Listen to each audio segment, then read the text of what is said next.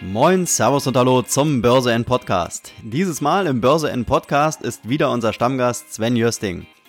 Sven hatte dieses Mal das Vergnügen, das Börsenjahr 2020 abzuschließen und uns zu sagen, was wir vom Börsenjahr 2021 zum Thema Wasserstoffaktien erwarten können.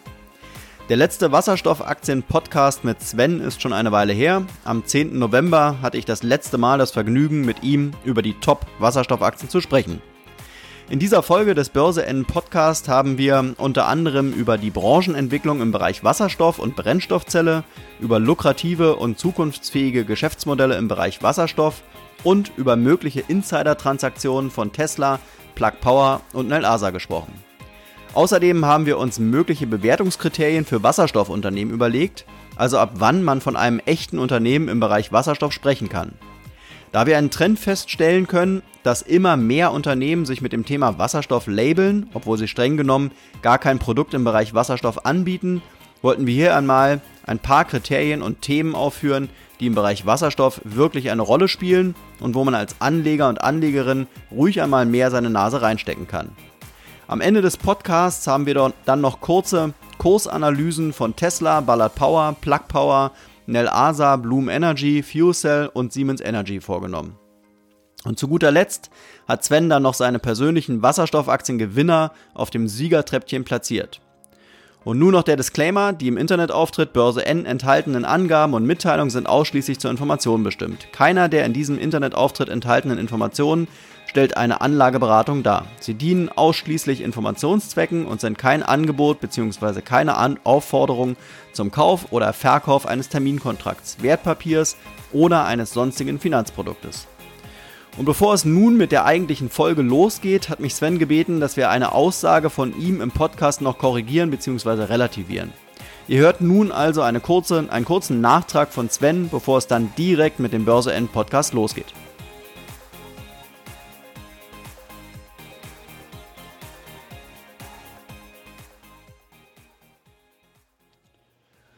Zu Nikola Motors äh, muss ich noch eine Ergänzung machen. Und zwar las ich vor ein paar Tagen in Yahoo Finance, dass der Präsident von Nikola Energy, also der zuständige Mann bei Nikola für das Energiebusiness, also Wasserstoffinfrastruktur etc., äh, Pablo Cosiner, dass diese Person 1,8 Millionen Aktien von äh, Nikola an der Börse gekauft hätte, also einen Insiderkauf.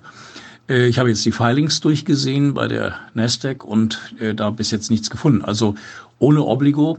Ich recherchiere das noch, dass äh, dieser Insiderkauf hier nur erwähnt worden ist, aber keine Bestätigung erhalten hat. Das möchte ich auf jeden Fall nochmal zur Ergänzung anfügen. Moin Sven.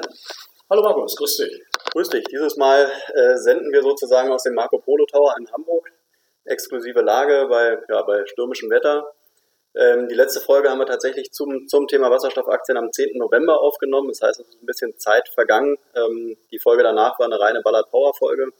Und dieses Mal wollen wir die, ähm, den Moment nutzen, um mal wieder über die Wasserstoffbranche zu reden, um die typischen Wasserstoffaktien ähm, ja, im Prinzip zu, zu diskutieren und ähm, wollen auch mal auf die Branchenentwicklung eingehen, wollen uns mal, du hattest mir im Vorfeld gesagt, äh, auf die Bewertungskriterien von Wasserstoff mal so ein bisschen eingehen, ähm, vielleicht auch mal Geschäftsmodelle der einzelnen Aktien diskutieren. Und ähm, dann gibt es auch ein ganz spannendes Thema, ähm, das du mir erzählt hattest. Es gab ein paar Insider-Transaktionen.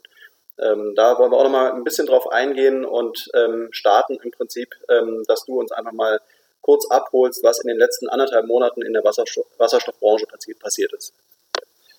Ja, Markus, wir haben natürlich explosive Kursentwicklungen äh, hinter uns. Ähm, das heißt, das Thema Wasserstoff ist in aller Munde. Man merkt es an der Häufigkeit äh, der Berichterstattung in den Medien. Das können den Talkshows sein. Das kann, wenn ich jetzt das Handelsblatt äh, nehme, wo eigentlich täglich äh, im umfassenden Stil darüber berichtet wird, wo Unternehmen sich da auch positionieren. Wenn ich jetzt an Siemens Energy denke oder von heute Linde, also Wasserstoff all over, in den verschiedenen Farben natürlich.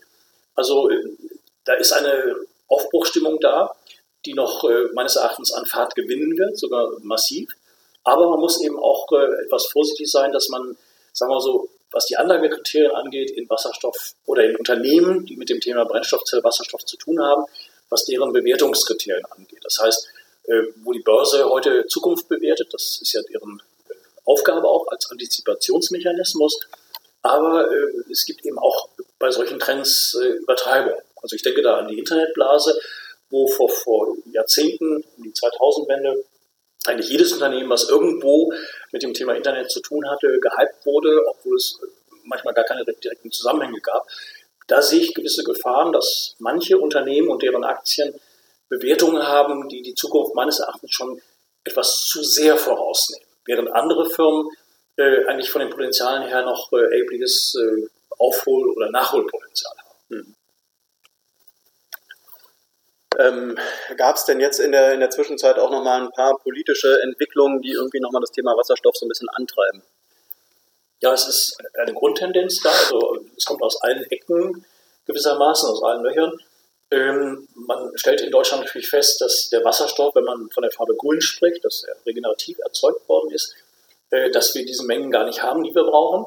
Das äh, indes ist für mich keine Neuigkeit, das wusste man auch vorher. Deutschland ist ein Energieimportland, also meines Erachtens brauchen wir auch Nord Stream 2, äh, vielleicht äh, später mit grünem Wasserstoff. Es gibt ja schon die ersten äh, Äußerungen von Gazprom, also auch grünen Wasserstoff liefern zu können.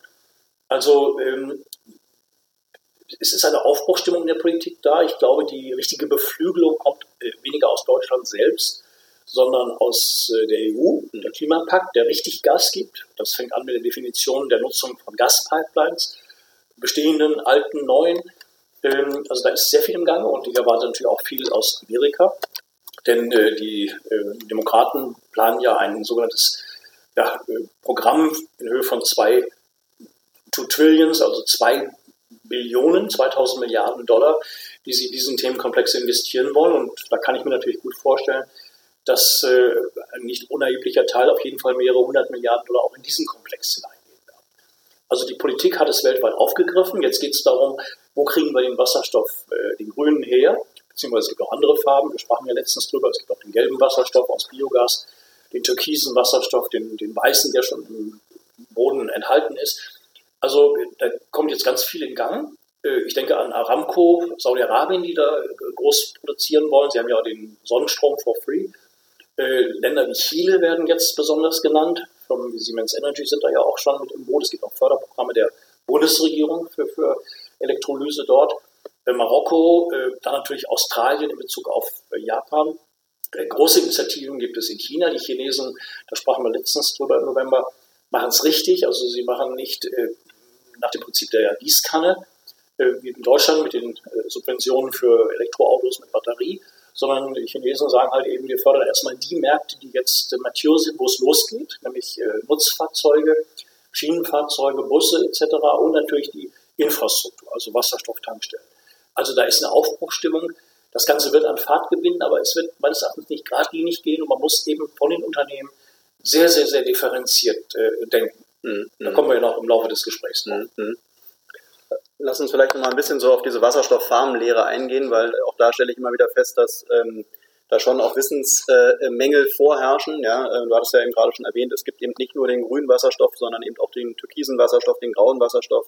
Ähm, vielleicht magst du noch mal so ein bisschen erzählen, äh, ähm, wann welcher oder wann von welchem Wasserstoff gesprochen wird, weil das sind, glaube ich, wirklich so die ähm, Stellen, wo der Normalo dann aussteigt. Ja? Und das ist ja letztendlich ein, wirklich ein elementares äh, Thema. Das muss man verstehen, wenn man über Wasserstoff spricht. Also holen uns doch damit nochmal so ein bisschen ab. Ja. Es geht ja vor allem erstmal um die CO2-Bilanz von Wasserstoff. Grauer Wasserstoff, Erdgas, ist natürlich über Erdgasreformieren, ist natürlich massiv überall auf der Welt im Markt. Also da fahren auch Tanker durch die Gegend, da, haben wir natürlich ein riesiges Gasnetz, allein Deutschland über 500.000 Kilometer. Das ist halt eben der äh, Energieträger, wenn man den nutzt, um Wasserstoff zu produzieren, der natürlich CO2-Emissionen äh, verursacht. Dann gibt es die abgeschwächte Form, das ist der blaue Wasserstoff, der von bestimmten Seiten aus äh, sehr negativ gesehen wird. Ich würde eher behaupten, der Weg ist das Ziel. Das heißt, hier haben wir mit durchschnittlich 70 Prozent weniger CO2-Emissionen zu tun. Er wird auch aus Erdgasreformierung gewonnen. Dann bleiben noch CO2-Emissionen da, die es äh, zu verarbeiten gilt, beziehungsweise die es dann auch zu, äh, ja, zu speichern gilt. Es gibt verschiedene Verfahren, CCS, also Carbon Capture äh, Storage, dass man es quasi in den Boden hineinpresst. Dann ist es aber nur mehr aus den Augen, aus dem Sinn, aber er ist ja noch da.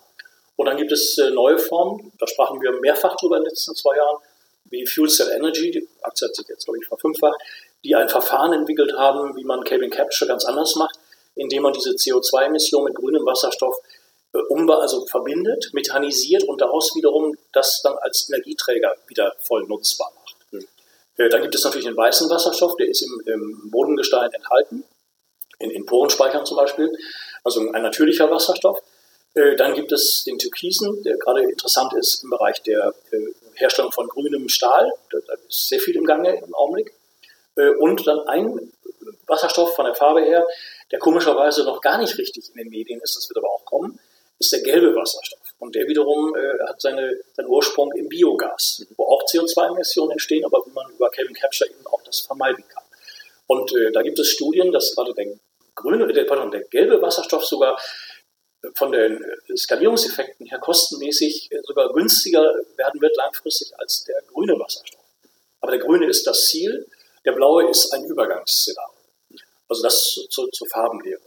Also das Ziel ist eigentlich in der Menge erstmal der grüne Wasserstoff. Und die Farbe basiert einfach ganz schlicht darauf, wie Wasserstoff über Elektrolyse überhaupt produziert wird. Das heißt äh, über Strom.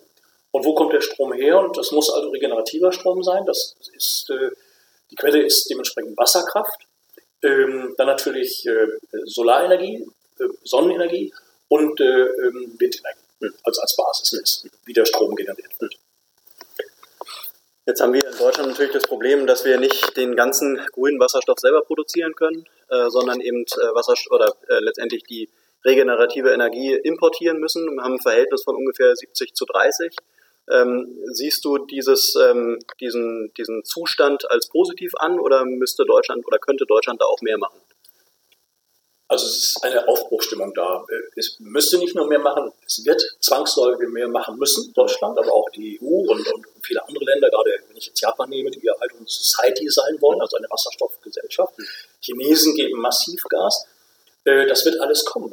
Wir sind ein Energieimportland. Das heißt, äh, wir können natürlich Energie sparen, wir können das anders einsetzen. Die Frage immer, wo kommt die Energie her? Wir brauchen natürlich Energie für Grundlast. Das können moderne Gaskraftwerke sein, die später auch mit Wasserstoff betrieben werden können. Ähm, die Kohle ist natürlich immer noch ein wichtiger Beitragsmoment für die Produktion der Energie, also Stein- und Braunkohle natürlich. Auch Kernenergie wird sich nicht von heute auf morgen äh, ersetzen lassen, auch wenn wir es in Deutschland abschalten. In der Welt werden weiter Kernkraftwerke gebaut aufgrund einfach der, der puren Menge an Energie, die benötigt wird. Und da gibt es ja äh, Streitpunkte in verschiedenen Ministerien. Äh, also Herr Stein, äh, Altmaier meint, dass wir also weniger Strom langfristig brauchen. Ich bin der gegenteiligen Überzeugung, wir brauchen immer mehr Strom. Nehmen wir das Beispiel der sogenannten Kryptowährung, Bitcoins, der ganzen IT, selbst im Auto, wenn ich an Tesla denke, was da alles an, an, an strombasierten äh, Technologien verbaut wird. Also es wird immer mehr Strom gebraucht. Und als Importland brauchen wir natürlich äh, die Energie. Also wir müssen es halt eben nur sinnvoll ersetzen, dass wir weniger äh, Erdgas importieren, weniger Rohöl natürlich und, und ähnliches. Aber letztendlich hängt ja alles äh, miteinander zusammen. Also wir müssen sowieso viel tun, damit wir nicht gewissermaßen äh, die völlig falsche Richtung abdriften. Das würde bedeuten, wenn ich das extrem überspitze, dass wir, äh, weil unsere eigene Energie nicht ausreicht, wir auf einmal Kohlestrom aus Polen importieren oder Kernenergiestrom aus Frankreich. Mhm. Also das wäre dann der Supergau, weil es ja alles letztendlich zusammenhängt. Nee. Also das Thema Wasserstoff, die, der Import von, von grünem Wasserstoff, äh, ist natürlich äh, ein, ein Megathema, was auch dann insofern spannend ist, weil es nicht nur für die CO2-Bilanz der Welt wichtig ist und den ganzen verschiedenen Produkte, die sich mit Wasserstoff äh, darstellen lassen, Mobilität, Brennstoffzellenkraftwerke, äh, chemischer Grundstoff etc. pp. Ähm, sondern weil wir natürlich auch in vielen Ländern, wo günstig, weil die Sonne sehr stark scheint, weil, weil viel Wind da ist oder viel Wasserkraft, äh, dass wir natürlich in diesen Ländern auch, auch Wertschöpfung natürlich äh, lassen, beziehungsweise Einnahmenpotenziale in, in Ländern, die uns das äh, äh, verkaufen, auch, auch schaffen. Das heißt, es ist eine absolute Win-Win-Situation und, und am Endeffekt ist natürlich die Natur, unsere Umwelt der Gewinner. Mhm. An welcher Stelle bei der Produktion von Wasserstoff werden denn eigentlich die größten Margen gemacht? Ja, es geht um die großtechnische Elektrolyse. Und Elektrolyse bedeutet ja eigentlich, dass über Strom Wasser gesplittet wird in Sauerstoff und Wasserstoff. Da gibt es irre viele äh, Forschungsvorhaben. Es geht um großtechnische Elektrolyse. In Hamburg soll ja zum Beispiel 100 Megawatt Elektrolyse hingebaut werden, aber da gibt es auch schon wieder äh, Schätzungen, dass es eher äh, ein Gigawatt Watt sein sollte als, als 100 äh, Megawatt. Ähm, die großtechnische Elektrolyse ist das eine. Und dann gibt es auch wieder Verfahren, die an allen Ecken und Enden ja entscheidend sind. Das heißt, als Beispiel, wenn ich den mir reinnehme, ein, ein Fahrzeug, Zukunft übersetzt im japanischen von Toyota, äh, der brauchte äh, noch ein Kilo Wasserstoff vor zwei Jahren für 100 Kilometer Fahrtleistung. Der ist per heute bei 6,7 Kilo. Bei Bussen, äh, die brauchten vor wenigen Jahren, da gab es ja nur Prototypen, da brauchten die 20 Kilo Wasserstoff für 100 Kilometer. Wir sind heute bei 7 Kilo. Wenn die Preise der Stacks sind gefallen, äh, ist es sogar so, dass über Hochleistungselektrolyse auch der Stromeinsatz optimiert werden kann. Das heißt, der Strom, der da ist, regenerativ idealerweise, dass der sogar dann so perfekt verbessert werden kann, optimiert werden kann, dass auch da wiederum eine Leistungssteigerung mit gegeben ist. Und deswegen gibt es ja eine Reihe von Studien, äh, die eben besagen, dass das grüne Wasserstoff oder auch gerade eben genannte gelbe Wasserstoff, dass in, in fünf bis zehn Jahren wir da bei einem Dollar pro Kilo liegen. Das heißt, preislich unter grauem Wasserstoff. Und das ist natürlich gewaltig, dass diese Kostenreduktion äh, natürlich zu erhöht, bei erhöhten Mengen, Skalierungseffekte als Stichwort, dann natürlich enorme Auswirkungen haben. Und dann gibt es auch zum Beispiel Stichwort Elektromobilität, da haben wir jetzt ja zigfach drüber gesprochen, dass auch der Konkurrenzkampf Batterie und Wasserstoff oder äh, Batterie- und Hybridform, also Brennstoffzelle, Wasserstoff kombiniert mit einer kleinen Batterie, je nach Nutzungsart dann natürlich in den Vordergrund gekehrt wird. Mhm. Ne, und wo man natürlich erstmal sehen muss, welcher Markt macht heute Sinn, welcher Markt macht morgen Sinn und welcher Markt macht mittel- bis langfristig Sinn. Also bei PKWs wird es sicherlich ein paar Jahre noch dauern, aber LKWs, Nutzfahrzeuge, wir kommen ja noch auf einzelne Unternehmen, die in dem Bereich sich, sich da tummeln oder ihr Geschäftsmodell aufgebaut haben. Also da geht es eigentlich los. Schienenfahrzeuge, überall. Dass man diese Loks ersetzt mit wasserstoffbetriebenen Loks. Äh, Schiffe in den nächsten zwei, drei Jahren, wo es mit losgeht. Also überall ist aber die Frage natürlich, wie man den Wasserstoff produziert. Gasleitungen sind das eine. Gibt es sehr, sehr unterschiedliche Studien, die also von, von 20 Prozent äh, Anteil, den man reinpumpen kann ins Netz, bis zu 80 Prozent. Dann gibt es auch neue Verfahren, die den eingeleiteten Wasserstoff, der dann verbunden wird mit dem Erdgas, dass man den auch am Endpunkt, da wo man ihn dann nutzen will, auch wieder rückwandeln äh, kann. Also gibt es irre viele äh, Forschungsgeschichten. Also das heißt, wiederhole ich mich zwar, aber der Weg ist das Ziel. Also an allen Ecken und Kanten äh, ist da Potenzial da. Und ich glaube, die Industrie hat das verstanden. Wenn ich, wie gesagt, an Firmen wie Linde denke oder auch Liquid oder, oder Air Products, also Gasehersteller, äh, aber auch Firmen wie Siemens Energy natürlich, die in dem Bereich äh, enormes Potenzial sehen, weil der Bedarf für Hochleistungselektrolyse ist ein Weltmarkt. Und Stichwort eben Amerika mit diesem Programm, was sie vorhaben oder was jetzt China macht oder Japan macht, was die EU macht mit dem Klimapakt. Also das sind natürlich äh, wahnsinnige Herausforderungen und natürlich auch positive Herausforderungen, wo eigentlich die Lösungen, die, die technologischen Lösungen äh, eigentlich da sind. Aber das sind ja auch Prozesse. Nichts ist ja von heute auf morgen sofort fertig, sondern das sind natürlich Entwicklungsschritte, die da eingegangen werden müssen. Optimierungen, die da stattfinden müssen. Hm. Das heißt, äh, so ein bisschen zusammengefasst, es ist gar nicht so schlimm, dass, dass wir viel ähm, der regenerativen Energien äh, importieren müssen, äh, weil die großen Gewinnmargen können wir letztendlich im eigenen Land machen. Wenn man die Elektrolyse hier zu Hause äh, machen kann, dann, dann werden wahrscheinlich die größten Gewinne dann trotzdem zu Hause stattfinden können. Also das äh, sollte kein Problem sein. Ähm, was denke ich letztendlich schon auch immer so ein Problem ist, äh, gerade eben bei den ähm, ja, letztendlich bei dem, bei dem Normalo, äh, der sich eben der Thematik mal annähert, der versteht ja oftmals nicht, wie wird es eben produziert, wo kommt es her, ja, dass man da auch mal so ein bisschen Aufklärungsarbeit leistet, ähm, dass es eben ähm, äh, kein, kein Verlust ist, dass wir eben so viel importieren müssen, sondern dass, dass eben schon äh, ähm, der Großteil der, ähm, der Gewinne dann trotzdem noch in eigener Hand liegen. Ähm, lass uns vielleicht mal ähm, zu, ähm, zu den Bewertungskriterien von Wasserstoff kommen.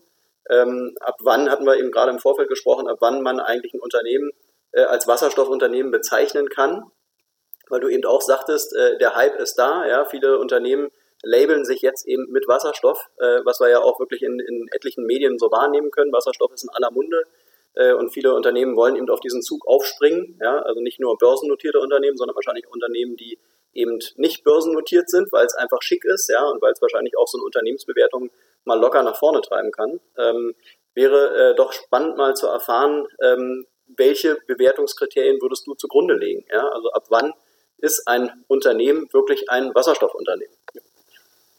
Also die typischen Unternehmen sind natürlich ganz klar die Gasehersteller. Das ist also Praxair, die mit Linde fusioniert haben. Das ist eine Air Liquide, das ist eine Air Products. Äh, das sind natürlich Firmen, deren Geschäftsmodell basiert ja auf dem Handel von, von Flüssigkeiten, von Gasen. Ähm, und die werden natürlich massiv in dieser Richtung äh, denken und investieren und auch die Forschung eben begleiten, weil sie dann selber diesen Wasserstoff äh, produzieren und verkaufen können. Also damit natürlich Gewinnmargen heben können. Dann gibt es natürlich die Firmen, die, sagen wir, mehr als Anlagenbauer zu betrachten sind. Das ist natürlich eine Siemens Energy, die letztendlich Elektrolyse-Technologie entwickeln äh, um dann Wasserstoff produzieren zu lassen, die also jetzt nicht als, als Händler von Wasserstoff auftreten, was übrigens auch kommen kann. Es gibt ja viele Firmen, die auf einmal ihre Geschäftsmodelle ergänzen, wenn sie sehen, dass äh, eine Anlage zu verkaufen das eine ist, aber wenn man über Serviceverträge, Zulieferverträge oder ähnliches noch Geld machen kann, dann gibt es natürlich auch ergänzende Geschäftsbereiche. Könnte ich mir zum Beispiel vorstellen, äh, dass äh, Hersteller von Gabelstaplern wie Kion zum Beispiel, da gehören ja Still- und blinde Gabelstapler dazu, dass die irgendwann äh, nicht nur Gabelstapler anbieten, die eben eine Brennstoffzelle enthalten und mit Wasserstoff betrieben werden, äh, sondern die dann auch dem, dem Kunden auch den Wasserstoff mitverkaufen als Konsumable. Äh, das hatten wir schon, das Beispiel aktuell auch besprochen letztes Mal, Firmen wie Hyundai, die einfach sagen, die LKWs verkaufen wir nicht, die mit Wasserstoff fahren, wir verkaufen das als Gesamtmodell bezogen auf die, eine Kilometerpauschale. Also wir liefern den grünen Wasserstoff und das Auto und, und wir nehmen da eine Summe X pro Kilometer, wo alles enthalten ist. Mhm. Ist ein bisschen vergleichbar mit dem äh, Drucker, den wir alle haben. Das heißt, wo das Druckgerät selber nichts mehr kostet, aber die Druckerkartusche. Mhm. Und, und äh, durch die Standards dann diese Kartusche immer vom selben Hersteller gekauft werden muss, der dann natürlich richtiges Geld damit verdient, weil man über diese Consumables äh, gebunden ist. Das wird immer mehr kommen. Dann gibt es natürlich Firmen, auch Stichwort Anlagenbau, äh, die im Bereich Elektrolyse drin sind. Da hat Cummins Engine genau den richtigen Schritt gemacht, als sie Hydrogenics übernommen haben, die kanadische Firma, die ganz weit vorne ist in der Elektrolyse-Technologie, aber auch Stacks für LKWs und solche oder Schienenfahrzeuge baut. Stichwort Alstom, da hat Hydrogenics ja eine Partnerschaft äh, in Bezug auf Züge. Ähm, das sind Firmen auch wie Net ASA, die bauen halt eben Wasserstofftankstellen und äh, Elektrosoleure. Und Elektrosoleure, Geräte halt, die Wasserstoff produzieren lassen mittels Strom, das ist ein gigantischer Markt. Also ein Markt, der, der, der habe ich eine Studie, die sage ich jetzt bummelige zwei, drei Jahre alt, aber man sieht auf 20 Jahre Sicht ein Volumen von ungefähr 150 Milliarden Dollar. Und, und das ist äh, äh, ein Markt, äh, der einfach darauf beruht, dass natürlich diese Elektrolyseanlagen überall stehen müssen, weil sie eben diesen Wasserstoff dann vor Ort produzieren lassen. Das kann also so weit gehen, dass man in einem eigenen Haus eine kleine Elektrosoleur hat da gibt es ja Firmen, die das anbieten. Stichwort jetzt der Börsengang von Enapta zum Beispiel, die sowas machen werden. Äh, große Bauvorhaben oder große Shopping-Malls oder, oder eigentlich da, wo man dann dezentral, zum Beispiel auch angedockt an einen Solarpark, einen Windpark, äh, dann auch eine eigene Elektrolyse hat und, und vor Ort Wasserstoff produziert, dann eine Tankstelle dahinsetzt und mit dieser Tankstelle perspektivisch, nicht heute und nicht morgen, aber sagen wir auf Sicht von zwei, drei, fünf Jahren, dann kann der äh, Traktor dahin fahren, der wasserstoffbetrieben ist statt Diesel, das Schienenfahrzeug, der Bus, der, der Pkw, der Motorroller etc. Natürlich unterschiedliche Drücke. Ne? Also man kann mit einer Säule nicht, nicht alle äh, Fahrzeuge gleichermaßen bedienen, weil sie unterschiedlich strukturiert sind und unterschiedliche Mengen von Wasserstoff auch äh, nutzbar machen oder transportierbar machen, lagerbar machen. Äh, also sowas zum Beispiel in der ASA. Dann gibt es die Firmen, die äh, sich einem Themenkomplex angenommen haben, nämlich Brennstoffzellenkraftwerke wo mit Erdgas, mit Biogas, später auch mit Wasserstoff äh, Energie gewonnen wird. Und Energie im Sinne von Strom, Wärme, Kälte und eben auch kombiniert äh, Carbon Capture. Das sind Firmen wie Fuel Cell Energy und äh, Bloom Energy, die ja oft genannt worden sind, die sich auch kursmäßig, raketenmäßig bewegt haben. Also die bieten Lösungen an bei Bloom, netzunabhängige Kraftwerke, das heißt, wo regenerativer Strom genutzt wird, um eben diese verschiedenen Energiearten zu gewinnen aber vom Netz eines großen Stromversorgers unabhängig zu sein. Das, deswegen hat Bloom ja auch Kunden wie, ich glaube, Apple oder, oder äh, Google und andere, die einfach ihre äh, äh IT-Zentren dezentral, also energietechnisch gelöst haben wollen.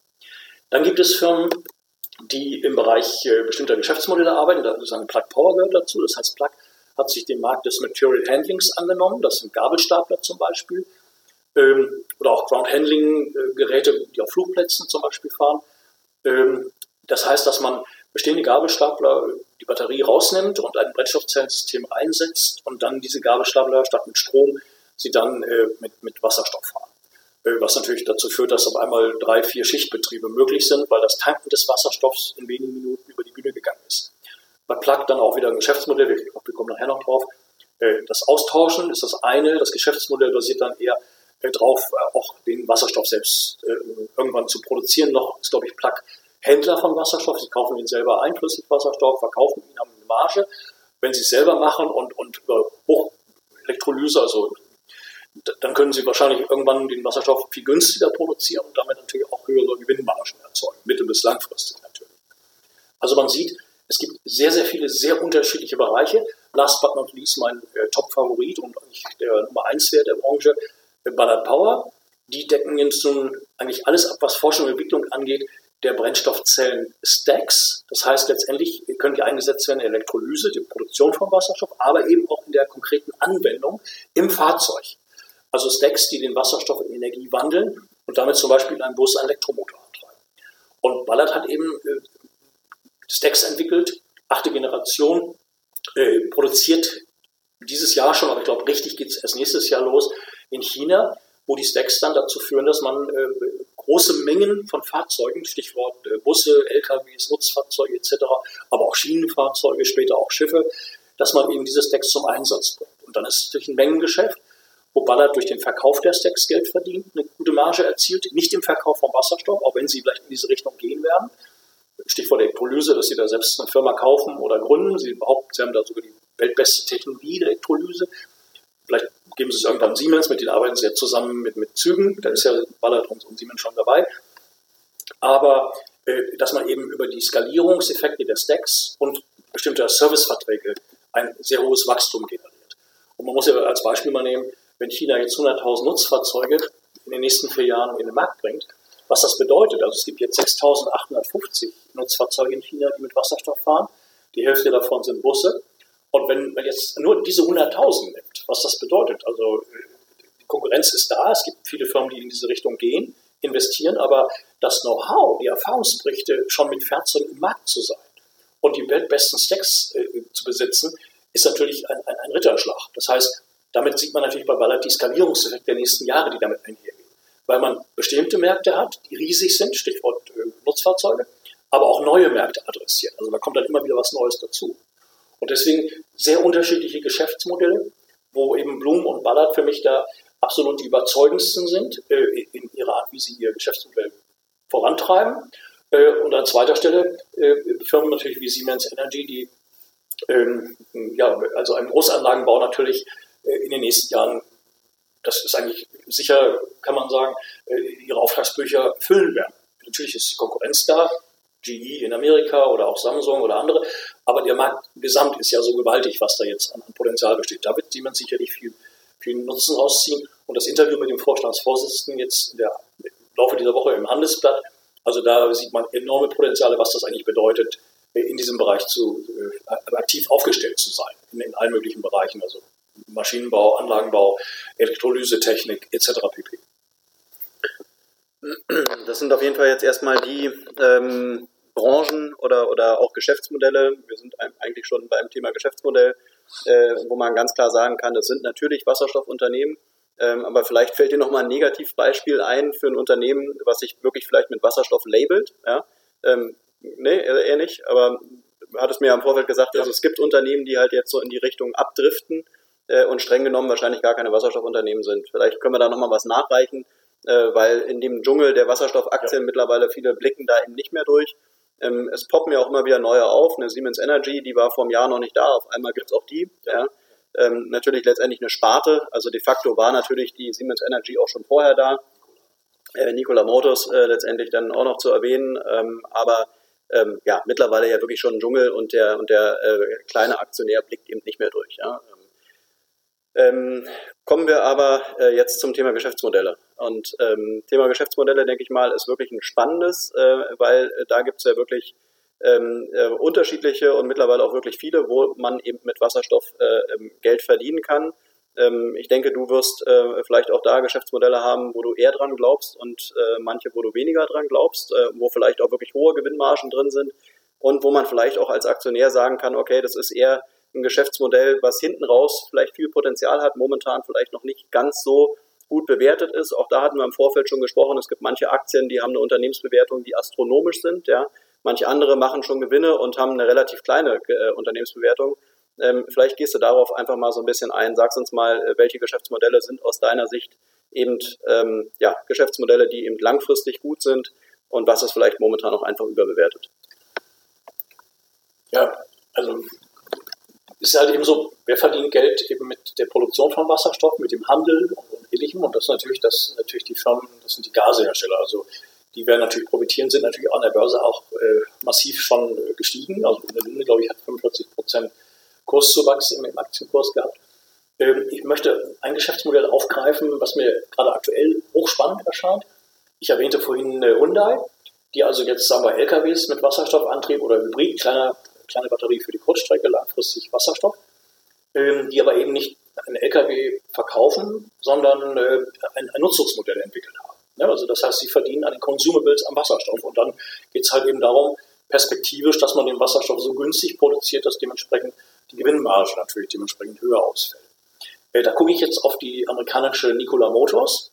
Äh, für mich ein sehr spannender Wert im Bereich der Elektromobilität, äh, macht eigentlich beides. Also Elektromobilität definiert sich ja einmal über Batterie und dann eben äh, über die Nutzung von Wasserstoff bzw. der Umwandlung von Wasserstoff in Strom über die Brennstoffzelle, die dann auch den Elektromotor antreibt, oder eben Hybridform, wo eben beides äh, kombiniert wird, je nach Anwendungszweck. Der Nikola macht das Gleiche. Die planen letztendlich, dass sie sagen, äh, ein LKW, den wir bauen, äh, den verkaufen wir nicht als, als, äh, als Hardware nur, sondern äh, wir, wir wollen über die Software verdienen. Ne? Und natürlich die Consumables, was dann letztendlich dann der Wasserstoff ist.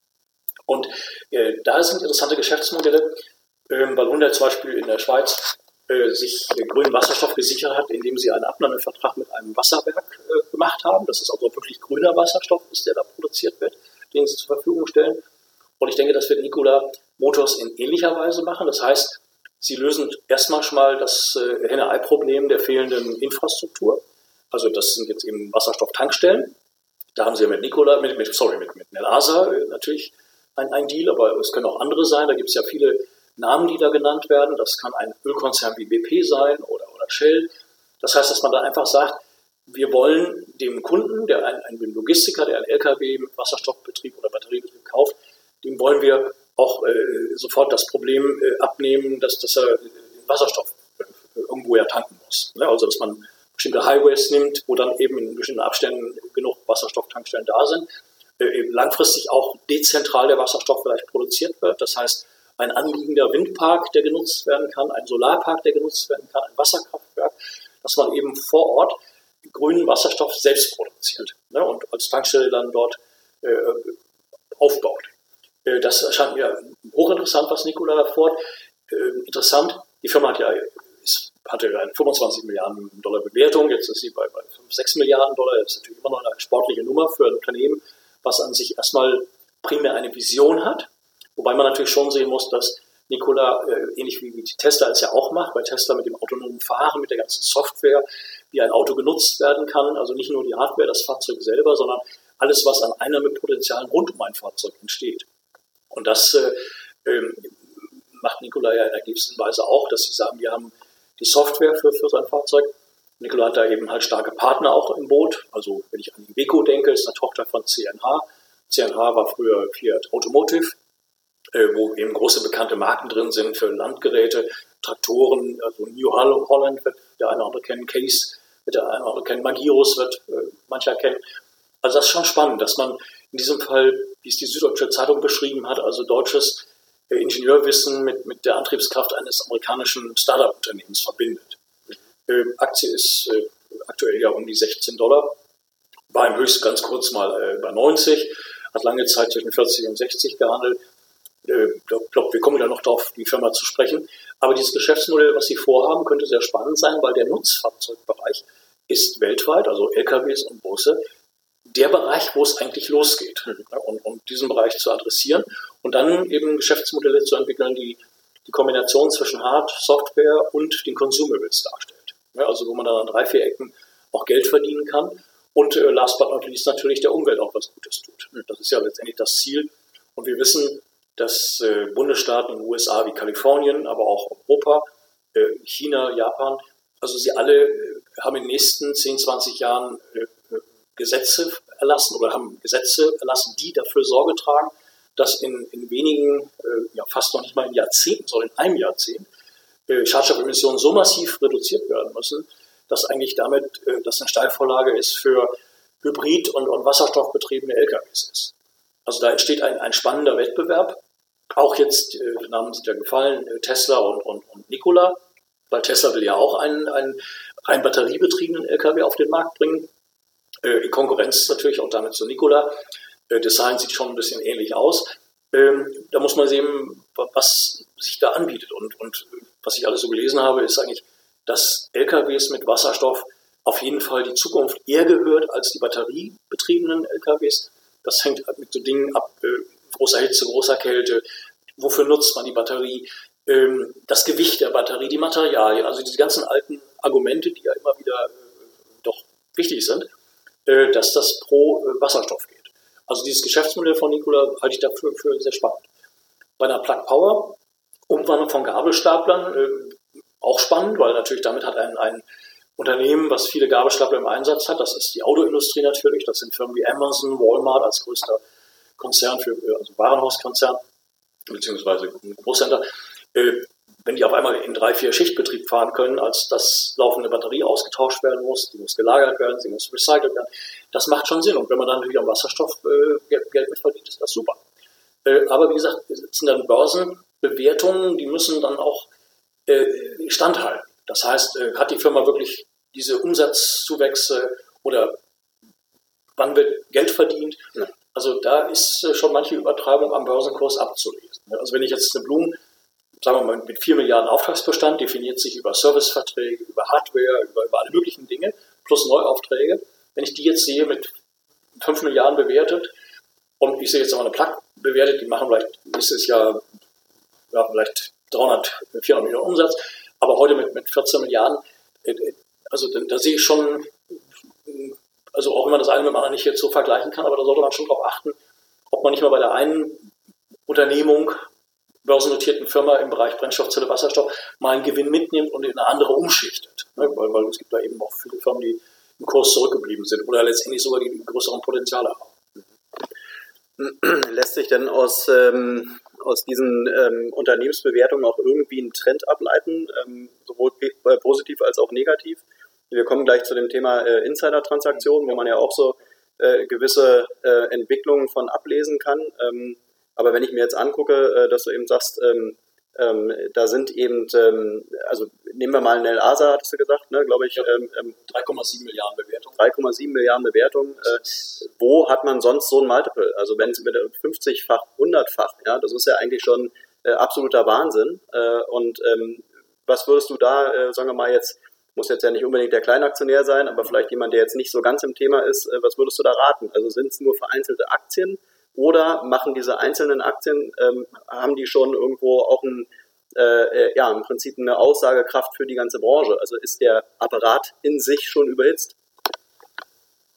Also es gibt insofern gewisse Überhitzungserscheinungen, weil äh, Börse, ich sehe es auch in den Foren, ich mache ja selber bei Facebook, darf ich als Administrator zwei größere Foren lenken oder beziehungsweise dort ein bisschen äh, vermittelnd tätig sein, will ich mal sagen. Es gibt diese Tendenz, dass man mit Oberbegriffen wie Wasserstoff äh, eigentlich sogar überall punktet. Äh, ich habe zum Beispiel bei BZ Vision bei Wikifolio, da habe ich gesagt, nee, die Brennstoffzelle ist jetzt mein Thema, die Wasserstoff umwandelt, weil eine Wasserstoffaktie heißt für mich ja letztendlich, dass die Firma Wasserstoff produziert und verkauft und handelt. Also ein Brennstoffzellensystem äh, ist halt eben das System, was, was dann äh, dazu führt, dass die Energie dahin gelenkt wird, wo sie dann umgesetzt wird. Ne? Also im Fahrzeug und in der Anwendung natürlich, also als Stromerzeugung etc. pp. Ähm, da muss man schon unterscheiden, aber man kann es runterbrechen. Wer in diesen Komplex investieren will, also alles abdecken will, was Brennstoffzelle und Wasserstoff angeht, der sollte sich äh, in einen Fonds äh, begeben. Das unwahrscheinlich viele von. Die großen Banken haben das, Morgan Stanley, mhm. alle es gibt auch viele neue Entwicklungen jetzt. Äh, das, eben, dann ist eine Linde da drin, da ist eine Erlekit da drin, da ist eine Plug da drin, eine Fuelcell und wie sie alle heißen. Da ist eine gewisse Gewichtung drin. Da ist man eigentlich auf der sicheren Seite, diesen Megatrend abzubilden. Ne? Da muss man einfach Zeit haben Oder wenn es mal runterkommt, gibt ja auch immer mal Branchenrotationen oder wo man wirklich Gewinnmitnahmen eine ganze Branche erfassen, egal ob ein Unternehmen bilanziell gut oder nicht so gut dasteht, dann gehen alle runter in einer Branche. Aber dass man dann eben Cost Average macht und sagt, ich investiere jetzt in einen Fonds in dieser Richtung auf drei, vier, fünf Jahre Sicht, aber ich habe immer noch Kapital, wo ich nachschießen kann. Also wenn dieser Fondsanteil mal fällt, weil alle Brennstoffzellenaktien sind auf einmal schwächer, dass man dann eben sukzessive nachkauft und sich einen guten Durchschnittskurs damit äh, besorgt oder, oder initiiert. Einzelaktien ist immer schwierig, aber auch da wiederum die Börsenweisheiten, die Bäume wachsen nicht im Himmel. Äh, und äh, ein realisierter Gewinn äh, ist manchmal doch wesentlich besser als ein schöner Buchgewinn. Natürlich auch steuerliche Aspekte, die man da berücksichtigen muss. Ne? Bei uns in Deutschland ja mit der Abgeltungssteuer und ähnlichem, aber solche Dinge sollte man natürlich auch berücksichtigen. Ich will nur sagen, wenn eine Aktie extrem stark gestiegen ist in extrem kurzer Zeit und dann auch extrem relativ höher als andere Unternehmen einer Branche, mhm. dann würde ich hin und wieder mal sagen, jetzt nehme ich mal den Gewinn mit. Und äh, äh, muss ja nicht alles sein, aber dann, dann gucke ich mal, wo sind Nachzügler oder wo sind Firmen, die eigentlich relativ bessere Aussichten noch haben. Also das trifft übrigens auch zu. Ich bin ja Tesla-Kritiker, die ich sah gerade 680 Dollar heute, also kurz vorm All-Time-High. Dieses Jahr 5 zu 1 Split, also 3500 Dollar. Also wenn man jetzt 700 nimmt, mal 5, ja 3,5. Also das ist schon sehr sportlich. Auch da würde ich sagen, irgendwann mal zufrieden sein und einen Teil rausnehmen und vielleicht mal von der Tesla von dem Gewinn äh, in Brennstoffzellen, Wasserstoffaktien switchen. Also eine Ballard, eine Bloom, wie sie da heißen. Gleichzeitig, wenn ich eine Fuel Cell Energy nehme, die verfolge ich jetzt seit bummeligen vier Jahren, die Firma, die ja kurz vor der Pleite stand und jetzt im Kurs sich äh, verfünf, versechsfacht hat. Die stand ja lange bei 1, 2 Dollar. Jetzt ist sie bei 11, war schon bei 14. Ähm, dann ist da natürlich auch in der Kürze der Zeit, äh, also der Anstieg noch nicht so richtig zu rechtfertigen, auch wenn sie eine tolle Technologie und Buchwerte haben und Auftragsbestände. Aber da würde ich auch mal sagen, jetzt mal schon Vorsicht walten lassen, ne? weil es gibt immer mal Rückschläge, sei es durch Gewinnmitnahmen, durch allgemein schwache Börsentendenzen. Also man muss da einfach mal zufrieden sein und, und sagen, wo, wo sind äh, letztendlich mittel- bis langfristig die besseren Kurschancen. Mhm. Vielleicht kann ich übergreifend schon auf das Insider-Thema kommen. Ja, ich würde noch eine Sache ah, vielleicht. Also ich finde, in, in, äh, in dem Kontext ist es natürlich auch immer interessant, äh, äh, sich mal anzuschauen, was wollen eigentlich die Anleger. Natürlich gibt es nicht den Anleger oder die Anlegerin, äh, sondern es gibt natürlich auch Leute, die sagen, jetzt gerade in der Thematik Wasserstoff, mir ist es wichtig, in nachhaltige Anlageformen zu investieren. Ja. ja jetzt ist natürlich Wasserstoff definitiv eine nachhaltige Anlageform. Ähm, nichtsdestotrotz äh, gibt es ja auch noch andere Möglichkeiten. Ich kann ja auch noch einen ETF investieren. Äh, ähm, ich habe die Diskussion jetzt in letzter Zeit äh, etliche Male geführt. Äh, man kann sich mit nachhaltigen Banken unterhalten. Äh, alle nachhaltigen Banken Stand heute haben keine, haben kein ETF im, im Portfolio, weil sie sagen, ETFs sind nicht nachhaltig. Mhm. Ja, ähm, aber ich denke, es sind einfach viele Leute auf der Suche eben nach nachhaltigen ETFs.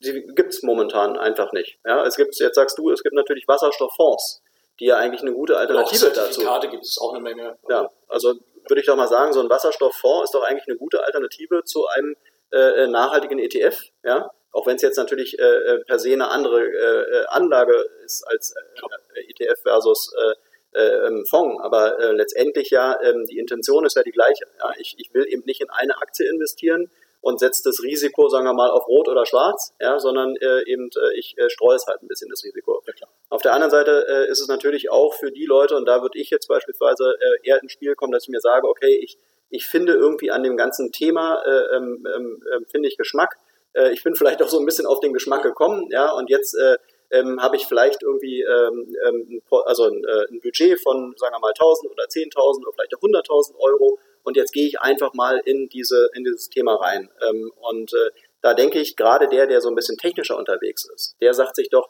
ach komm, jetzt lege ich mir mal eine Ballard hin, jetzt lege ich mal mein Fuel Cell hin und guck mal, was passiert. Ja. Ähm, ich glaube, auch die müssen wir abholen, weil die sind natürlich auch da. Ja. Die, äh, die Techniker, die nehme ich immer mehr wahr. Es, es wird immer mehr Leute geben, die wirklich da Lust dran äh, finden, eben in, in diesen ganzen ähm, Wasserstoff-Sektor äh, ähm, äh, da so ein bisschen tiefer einzusteigen. Ähm, das wollte ich einfach nur noch mal äh, am Rande ähm, erwähnt haben. Wollen wir zu den Insider-Transaktionen kommen? Können wir gerne noch, ja. ja. Ähm, also das ist ja wirklich, glaube ich, wirklich ein, ein, spannendes Thema. Du hattest mir jetzt im Vorfeld erwähnt, dass es da eben wohl Insider-Transaktionen gibt, äh, wovon man dann auch so ein bisschen ablesen kann, ist, ist vielleicht wirklich äh, die ganze Sache schon ähm, eventuell überhitzt äh, und hattest äh, gesagt, äh, bei Tesla soll es die gegeben haben, bei Plug und bei Nelasa. Ähm, erzähl gerne dazu mal ein bisschen was. Ja, also ich möchte eigentlich mit der Börsenlegende oder der Person Warren Buffett äh, äh, auftreten, der einfach äh, auch erstmal als ganz pauschales Argument gebracht hatte, geht in die Richtung von Costolani, kenne das Unternehmen, in das du investierst. Mhm. Das heißt, es gibt heute so viele Möglichkeiten. Bei allen diesen genannten Unternehmen kann man auf die Website gehen. Es gibt sogar Unternehmen, ich denke an Ballard, die haben sogar eine Website in Chinesisch, in Deutsch. Also da gibt es sogar nicht mal Sprachprobleme. Äh, man kann sich von allen Firmen den Newsletter schicken lassen. Das heißt, wo die Firmen über relevante Unternehmensentwicklungen automatisch berichten, dass man wirklich weiß, was läuft da. Äh, das können Newsletter sein, Links sein, das können äh, auch Quartalsberichte sein. Da gibt es tausend Möglichkeiten. Ist viel Material, aber spannend.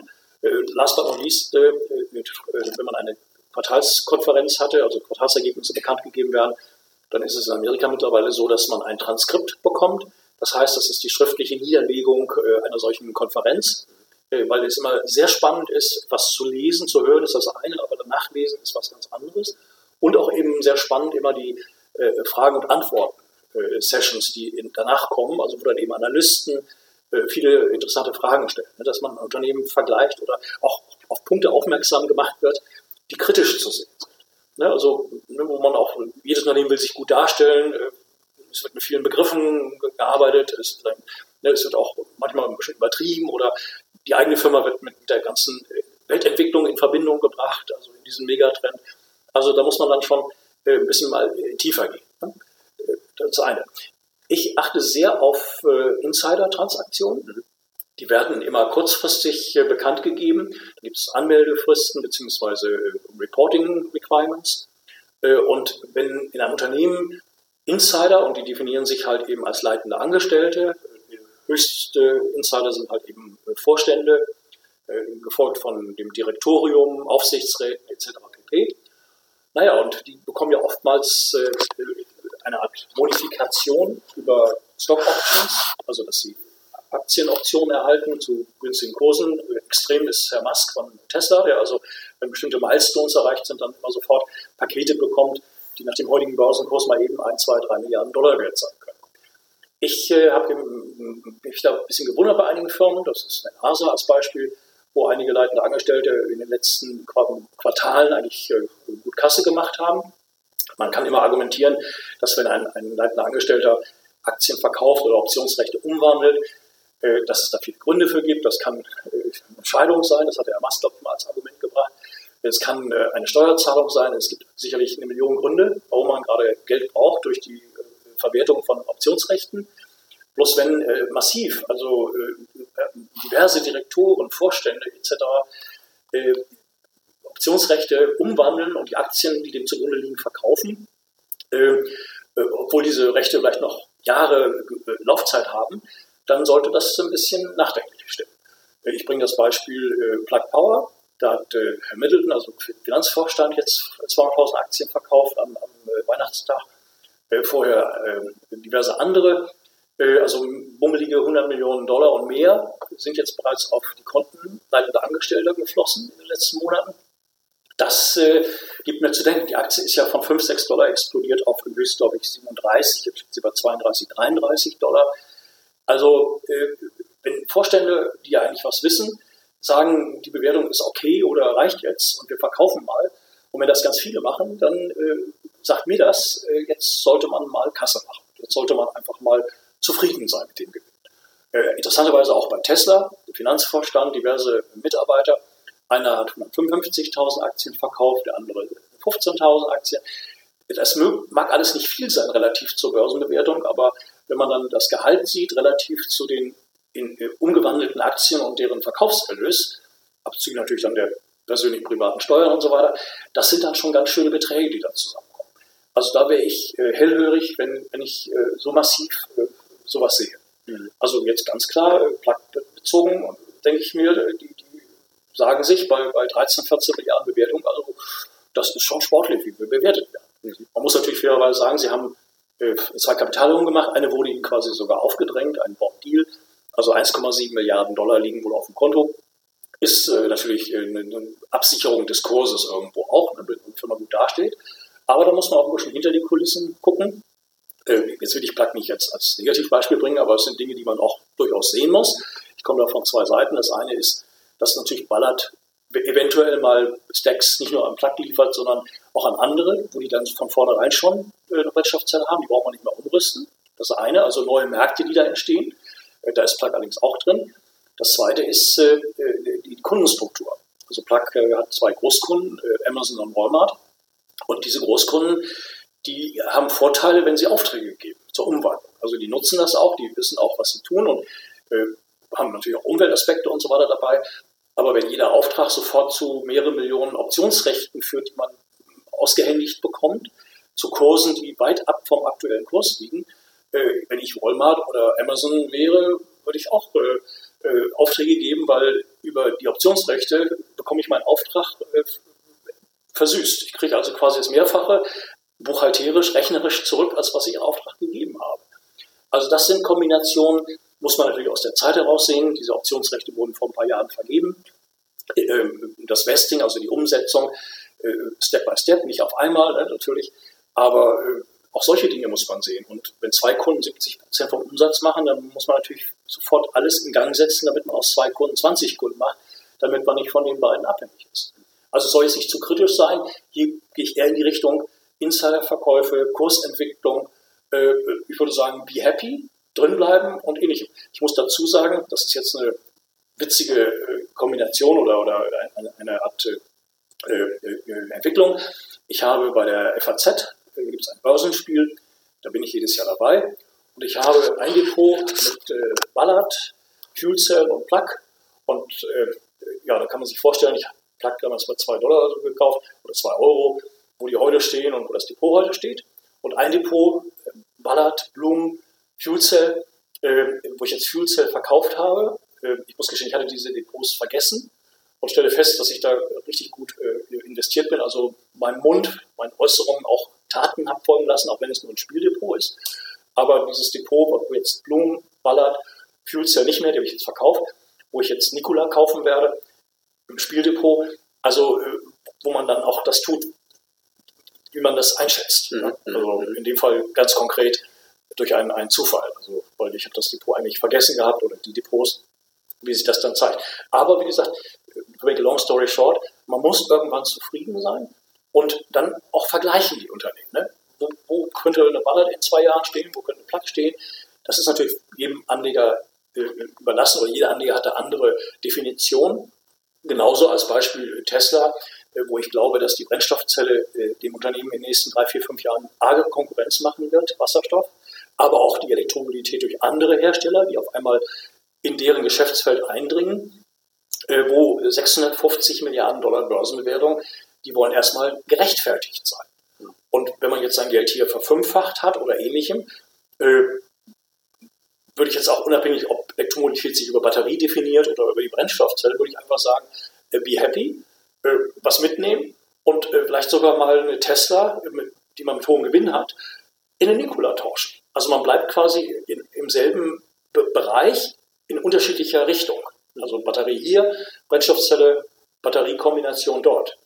Äh, dass man einfach mal diversifiziert und einfach auch äh, unter dem Aspekt der Risikostreuung und äh, äh, ja, ich will mal sagen, der Zufriedenheit, weil das Schlimmste ist, wenn, wenn Gier entsteht, weil die führt garantiert dazu, dass äh, hohe Buchgewinne dann zu geringeren Buchgewinnen führen und im Extremfall sogar zum Verlust führen. Hm. Ich denke da an AOL, es wurde jetzt Beispiel gerade gemacht von einem Analysten, wo eine Firma einen Markt völlig neu definiert hat und dementsprechende Börsenbewertung auch da war, aber dann auf einmal die Konkurrenz so groß wurde, dass dieser First Mover im positiven Sinne dann auf einmal, ja, äh, ist dann nicht mehr war. Hm. Also man muss dann einfach knallhart auch sagen, äh, mal zufrieden sein. Ne? Aber da kann man, wie gesagt, diversifizieren, dass man mal aus dem einen Bereich diese hohen Buchgewinne realisiert. Man kann ja drin bleiben weiterhin, aber eben guckt, wo sind Unternehmen, die eigentlich bewertungstechnisch noch Potenzial haben, also die aufholen können. Mhm. Oder auch nach unten besser abgesichert sind. Mhm. Wir kommen wieder so langsam zum Ende, wir müssen ein bisschen auf die Tube drücken. Äh, vor uns steht noch die Kursanalyse von unseren ja, dies, diesmal sind sechs äh, Aktien ähm, ange, ähm, angeführt von Tesla. Äh, diesmal wollen wir Tesla diskutieren, Ballard Power, Plug Power, Nel Asa, Bloom, Fuel Cell und Siemens Energy. Nikola, ganz kurz, muss ich was zu sagen. Ja, kannst du gerne ja. auch jetzt schon machen. Ja, also nochmal ganz kurz in Bezug auf Insiderkäufe. Äh, ich habe noch keine Bestätigung dafür, aber Nikola Motors äh, soll in den letzten Tagen der Präsident Energy, der soll 1,8 Millionen Aktien gekauft haben. Also das ist dann wieder das Gegenteil, also das positive Beispiel. Wenn ein leitender Angestellter, der eh schon, gehe ich mal davon aus, viele Optionsrechte hat oder Bonifikationsrechte besitzt, ne, also bestimmte Milestone-Payments vielleicht da sind und wenn der jetzt selbst nochmal Geld in die Hand nimmt in der Höhe, dann hat das auch was zu bedeuten. Das haben wir letztens auch gesehen äh, vor einem halben Jahr bei Bloom Energy. Da hat sich äh, Jeff Immel, der frühere Vorstandschef von GE, der im Vorstand ist von Bloom, hat äh, eine Million Dollar äh, die Aktie gekauft und äh, seitdem ist sie etwa fast 300 äh, Prozent höher. Also Insider-Kauf ist das positive andere Beispiel, dass man auch solche Leute auf ihren Mund gucken sollte, also wie sie sich auch verhalten. Dass sie also eigenes Geld nochmal zusätzlich in die Hand nehmen. Und äh, dieser Vorstand, äh, äh, Paolo äh, Cosina, äh, Pablo Cosina heißt der Vorstand, beziehungsweise Präsident äh, Nikola Energy, äh, der Mann kommt aus einer Top-Position bei Caterpillar. Also auch da wiederum vielleicht sogar Spekulation, dass irgendwann mal nicht nur Iveco, CNH oder andere, vielleicht sogar ein anderer wie Caterpillar, die auch im Brennstoffzellenbereich unterwegs sind, dass die vielleicht äh, Lust haben, sich, sich Nikola mal anzugucken. Das ist natürlich jetzt reine Theorie, aber wie gesagt, da ist jetzt äh, das ein Positivbeispiel mit einem Insider-Kauf. Gut, dann lass uns doch anfangen mit Tesla ähm, als unsere einzige Batterieaktie. Ähm, zur Tesla will ich noch ganz kurz sagen, die, äh, ich habe mir die Fabrik in Grünheide bei Brandenburg jetzt in der letzten Woche angeschaut äh, und muss da äh, sagen, was dir sicherlich nicht gefallen wird, äh, da du ja ein großer äh, Tesla-Kritiker bist. Ähm, äh, nach außen hin macht das Unternehmen alles richtig. Ja? Also ich habe mir das Unternehmen angeguckt äh, und äh, die Baustelle und es gibt wirklich Schaulustige, die extra dahin fahren und sich angucken, wie weit die Bauarbeiten sind. Also welcher Autohersteller äh, hat schon Schaulustige an der Baustelle? Äh, und äh, ja, es gibt halt diese Tesla-Jünger. Und das ist, denke ich mal, als, äh, als ein so ein, so ein, so ein, so ein Side-Effekt mal äh, zu erwähnen, äh, das Unternehmen macht schon seine PR auf jeden Fall richtig. Ich denke, der, der Kurs hat sich in den letzten Monaten und letzten Wochen auch wieder gut entwickelt. Ähm, und auch für 2021 stehen die Prognosen ja gut. Aber gib gerne mal deine, deine Meinung zum Besten zum Thema Tesla. Also es ist eine Strategie, die Elon Musk äh, verfolgt, die er auch in einem über ihn geschriebenen Buch enthält. Also eigentlich das Feuer immer am, am, am Flackern halten, indem man nämlich laufend News rausbringt, also täglich, was das Gefühl bringt, dass, dass man auch immer informiert ist, was da läuft.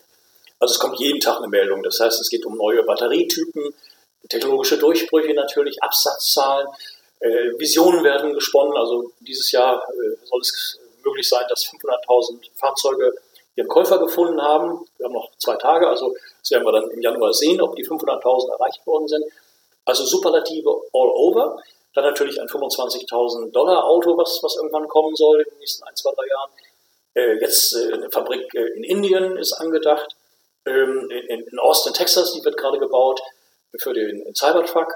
Ähm, also es ist irre viel los. Und die Firma hat ja äh, einmal 5 Milliarden Dollar eingenommen vor ein paar Tagen über eine Aktienausgabe, eine, eine weitere Finanzierung über 5 Milliarden über ein ATM-Programm ist scheinbar noch nicht über die Bühne, weil wenn es gewesen wäre, dann hätte man das sofort am nächsten Tag gebracht, dass die 5 Milliarden auf dem Konto sind. Aber ich gehe mal davon aus, dass das klappen wird. Also dass dann Tesla ungefähr 14,5 Milliarden Dollar auf der Bank hat. Das ist richtig viel Geld, aber auch wieder richtig viel äh, Geld nicht, wenn eben diese Investitionspläne von 10 bis 15 Milliarden Dollar in den nächsten zwei Jahren, wenn die umgesetzt werden sollen, weil äh, dieses Cash ist das eine, Tesla hat aber auch Schulden, hat äh, Verpflichtungen in unterschiedlicher Richtung, Abnahmeverpflichtungen etc. pp. Äh, Tesla im Augenblick entwickelt sich äh, quasi zu einem Rohstoffunternehmen. Also gestern gab es einen Deal mit einem chinesischen Hersteller oder Rohstoffproduzenten für Lithium. Es gibt Abnahmeverträge mit allen, mit verschiedenen großen Batterieherstellern. Man will auch eben selber bauen, hat Schiffrechte in Nevada gekauft für Lithium. Also äh, Tesla äh, will alles abdecken, was die Rohstoffe für die Batterien angeht. Vielleicht ist Tesla irgendwann auch eine Batteriefirma. Den Trend sehen wir ja auch bei anderen, also Mercedes, auch VW. Statt es den Fachfirmen zu überlassen, wie CATL, wie BYD, wie, wie, wie, wie Panasonic oder Samsung oder LG, jetzt meinen sie alle, sie müssten selber Batterie bauen. halte ich für mittel- bis langfristig für einen Riesenfehler. Im Augenblick ist das Hype. Da bin ich mit meiner Meinung natürlich völlig einsam. Also da, ich belächelt und, und äh, ausgelacht, keine Frage. Ähm, die Mengen, die Tesla jetzt in den Markt bringen will an Autos, das ist das eine. Äh, wenn der Absatz da ist, freut mich das. Wir sehen die ersten Märkte in Norwegen und Holland, äh, da gab es Einbrüche, weil natürlich jetzt durch VW, in ID und verschiedene andere auf einmal Tesla nicht mehr allein da ist, sondern die Konkurrenz dramatisch zugenommen hat. Das sollte man nicht unterschätzen, äh, also weil natürlich auch damit natürlich diese Absatzerwartungen, die da sind, nicht mehr zu rechtfertigen sind. Und Herr Musk hat ja als Ziel ausgegeben, dass im Jahr 2030 20 Millionen Fahrzeuge aus seinen Fabriken kommen. Also äh, da bin ich sehr skeptisch, aber aus einer ganz anderen Richtung, weil ich glaube, dass in drei bis fünf Jahren äh, wasserstoffbetriebene Hybridfahrzeuge äh, auf der Langstrecke der Batterie arge Konkurrenz machen. Also im Augenblick wird die Batterieleistung immer weiter verbessert. Ähm, Preise werden äh, gehen runter, die Leistungsfähigkeit, also Stichwort Radius wird verbessert, etc. pp. Trotzdem ist es auch ein, ein nicht zu unterschätzendes Mengenproblem, wenn man wirklich, selbst wenn man Kobalt gar nicht mehr braucht, aber was man an Lithium, an Nickel, an allen Rohstoffen braucht, äh, es ist so gewaltig, wenn die ganze weltweite Autoindustrie äh, so massiv auf Batterien setzt. Also da ist, äh, sind mir die Skalierungseffekte im Wasserstoff irgendwie überschaubarer und, und sinnvoller. Bis hin, wir haben es auch mehrfach schon besprochen, dass man vielleicht Deutschland abdecken könnte mit 1000 Wasserstofftankstellen oder Ladesäulen. Aber man redet von 1000, äh, pardon, von einer Million Ladestationen für Strom, äh, was ja auch nicht nur von den Standpunkten her äh, zu sehen hat, sondern äh, von, den, von der Strommenge, von den Leitungen, die dafür notwendig sind, vom reinen schieren Platzbedarf dieser Ladestation, wenn es nicht gerade in der Tiefgarage des eigenen Parkhauses ist. Also da ist sehr, sehr viel mit Fragezeichen zu versehen. Äh, jetzt, wie gesagt, 650 Milliarden Bewertung, 680 Dollar heute. Also das ist sehr, sehr sportlich. Und äh, wie gesagt, auch diese Insider-Transaktionen, das ist, äh, also da haben ganz viele jetzt verkauft. Natürlich relativ wenig, weil Elon Musk als, als größter Einzelaktionär, äh, äh der, der, der, bekommt ja auch laufend Optionsrechte dazu. Theoretisch könnte er was verkaufen und kriegt es über Optionen gleich wieder zurück. Also ich bin da sehr kritisch. Und man muss ja auch bei Tesla sehen, was gerne verschwiegen wird, dass die Gewinne der letzten Quartale durch Regulatory Credits äh, äh generiert worden sind. Das heißt, ein Bundesstaat wie Kalifornien äh, sagt einfach einem Autohersteller, du musst äh, eine bestimmte Quote erfüllen und das kostet etwa 5000, ich meine 5800 Dollar sogar, also die zahle ich zwischen 5 und 6000 Dollar pro Fahrzeug an, an CO2-Kosten, die man pro Fahrzeug hätte. Und Fiat äh, kauft die wohl Tesla ab, da habe ich einen Report gelesen, ohne Obligo, für, für 3500 oder 3800 Dollar. Das heißt, Fiat Chrysler kauft, weil sie noch nicht genug Fahrzeuge haben mit Batterie, testet diese Rechte ab und überweist Geld wie eine Art äh, ja, Ablasshandel. Ne? Also man, man, zahlt, man zahlt was, aber man zahlt letztendlich weniger, als man zahlen müsste. Aber diese Einnahmen werden bei Tesla irgendwann wegfahren. Das heißt, da haben die für 350.000 bis 700.000 Fahrzeuge diese Rechte, aber keiner will sie haben, weil General Motors und andere haben die Rechte selber. Äh, ist natürlich auch klar, dass diese Rechte selber, wenn jetzt die Demokraten am Ruder sind, wird es mehr Rechte geben, wird mehr positiver Druck da sein. Also Tesla profitiert dann natürlich auch davon, dass dieser Elektrofahrzeugboom in Amerika dann nochmal richtig Schwung bekommt. Also nicht nur Kalifornien, sondern wahrscheinlich jeder Bundesstaat in, in, in äh, Kalifornien als Blaupause betrachten wird. Also äh, hier sehe ich die Konkurrenzsituation aus ganz vielen Richtungen und äh, witzigerweise sogar äh, eine Art Contrary Opinion. Das ist auch eine Börsenweisheit. So ähnlich wie ich bei Nikola sagen würde, buy on bad news, weil da gab es ja negative Nachrichten, Aufträge wurden storniert, General Motors ist nicht dabei. Das bezogen auf, auf Tesla umgekehrt. Das heißt, Tesla äh, und Elon Musk sind eigentlich auf jedem Zeitungs, äh, auf jeder Zeitungs-Frontpage äh, zu sehen. Also aktuell, äh, glaube, Kapital, Manager-Magazin. Es gibt eine Sonderausgabe, er bekam gerade einen Preis vom Springer Verlag.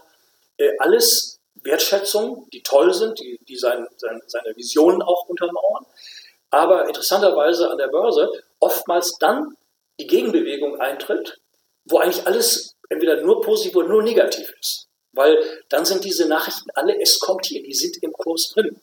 Und Börse, wir sprachen über Wasserstoffaktien, äh, Börse kauft heute eine Aktie in Erwartung, was da kommt.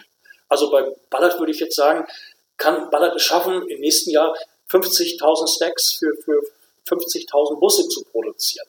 Also äh, nicht 1000 Busse oder 2000 oder 5000 Busse, sondern 50.000 Busse. Und im Jahr darauf vielleicht für 200.000 Busse. Das muss man sehen, diese Skalierungseffekte, die da sind.